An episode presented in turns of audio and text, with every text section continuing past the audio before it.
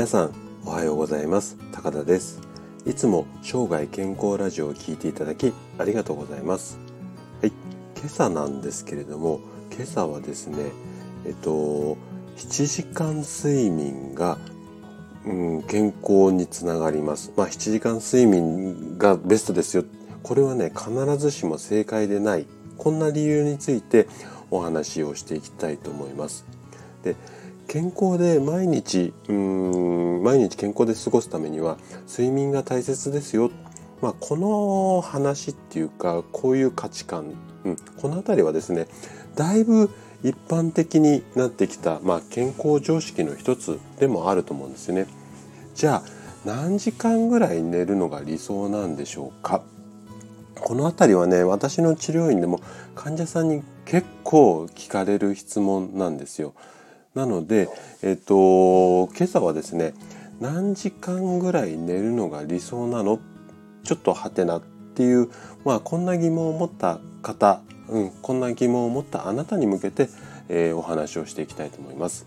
で今朝の睡眠時間について、まあ、お伝えしたい内容がまた2つなんですけども、えっと、まず1つ目が病気予防にもなるという7時間睡眠の伝説まあ、こんなことについて話をしていきたいのとあと後半ではですね必要な睡眠時間っていうのは人それぞれ違いますよ、まあ、こんなた、うん、こんなことについて話をしていきます。で今朝もできるだけ分かりやすくこの辺りをこう意識してお話をさせていただくつもりなんですけどももしこう放送を聞いていただいてですね何かこう疑問だとか質問などありましたらお気軽にコメントいただければというふうに思います。では早速本題の方に入っていきたいと思うんですけども、えーと、この7時間睡眠ですね。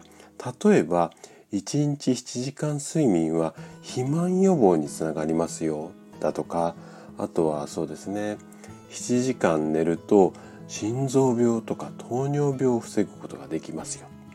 あと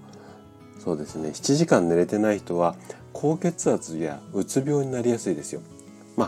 こんなあたりですかねなんかどれか一つ似たようなことも含めて聞いたことある方も多いかと思うんですけどもでこの手の情報っていうのはネットだとか書籍に多く出回っているんですよね。で全部あの内容的には正解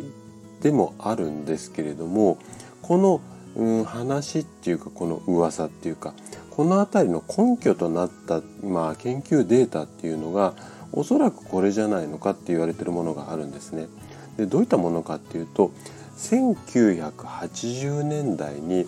アメリカで100万人100万人以上の方かなり大規模ですよね100万人以上の方を対象に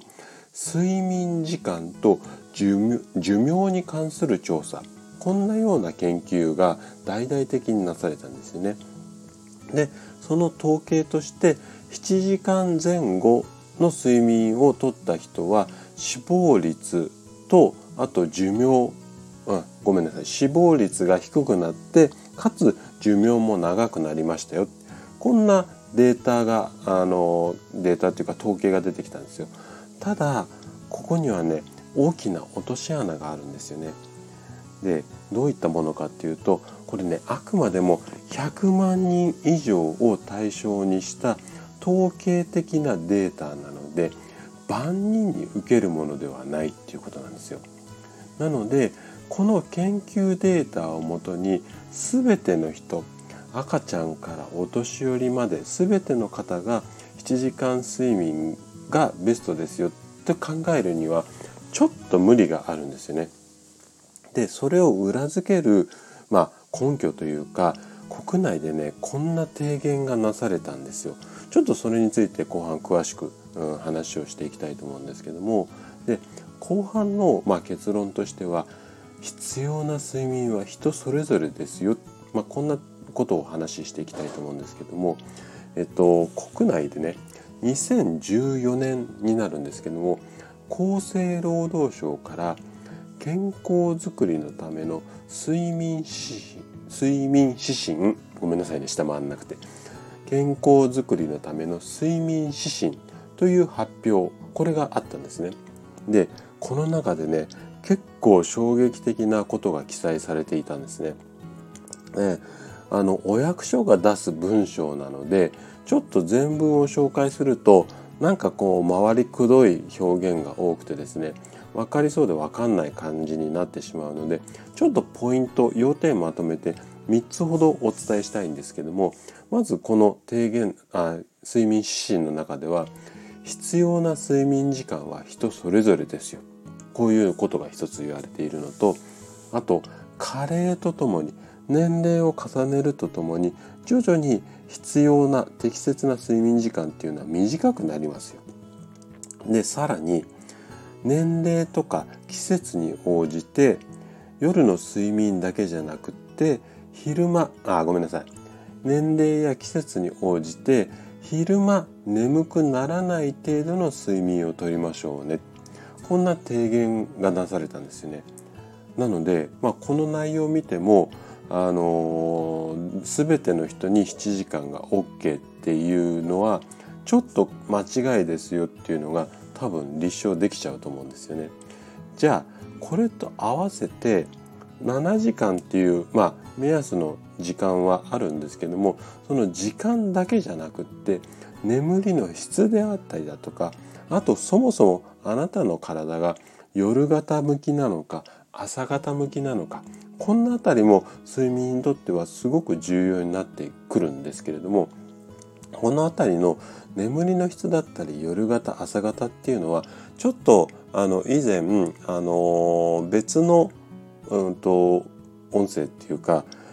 別のタイミングでいろいろお話をしているのでちょっと概要欄に、えーと、URL を貼っておきますのでそちらからこの詳しい話を見に行っていただければ、